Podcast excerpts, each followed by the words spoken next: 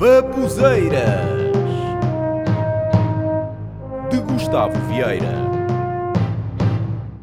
Há escritórios, escritórios de empresas, principalmente de call center, que não há decoração nenhuma. Aquilo é tudo cinzento. Já trabalhei assim. O trabalho já é deprimente, repetitivo, que chegue. E depois põe toda a decoração da empresa sem decoração, por assim dizer. Todas as paredes cinzentas. Eles pensam o quê? Se colocarem alguma cor, as pessoas vão se distrair. Uma empresa, se tiver mais cor, cores mais vivas, as pessoas vão sentir um bocadinho melhor lá dentro. Epá, eu já trabalhei numa empresa, eu não estava a gostar nada do trabalho. Já quando ia para lá, já ia com, com alguma depressão. Estar a andar no autocarro, todo ali, sardinha latada. Chegar ao trabalho é ver as pessoas todas, principalmente os homens todos fatinho e gravata, que é coisa que eu também detesto, toda a gente igual, preto e branco e todas as paredes cinzentas. Ainda fiquei mais deprimido. Se eu tivesse uma faca ao meu lado, se calhar, olha, já tinha experimentado efetuar uma, um arroz de cabidela.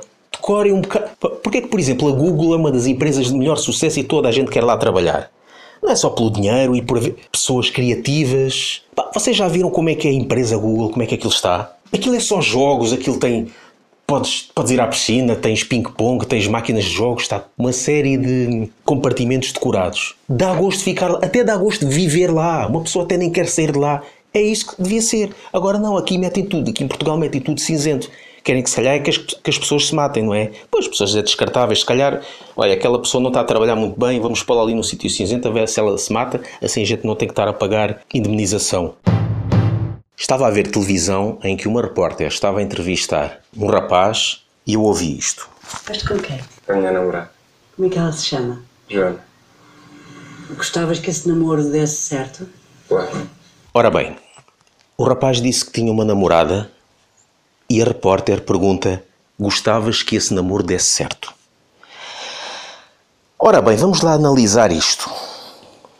De facto, há duas hipóteses.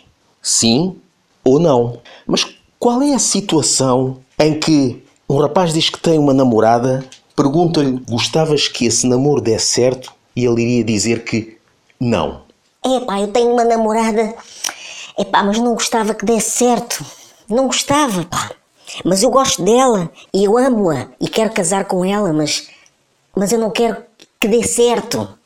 Eu quero que a minha vida toda seja ao lado dela, mas sempre a não dar certo.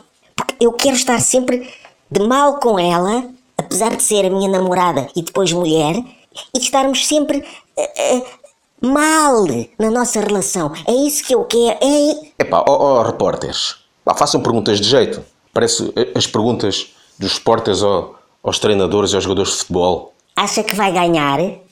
Está, está a trabalhar para ganhar? Como acha que vai ser o jogo? Estão motivados para ganhar? Não, nós vamos jogar e eu treinei-os uh, especialmente para perder. É, desta vez queremos perder. Não queremos ganhar. Estamos fartos de ganhar. Não recebemos dinheiro nenhum para perder, não. É que nós nem corruptos somos. Só que nós estamos motivados para jogar e até para ganhar. Mas não queremos, queremos perder.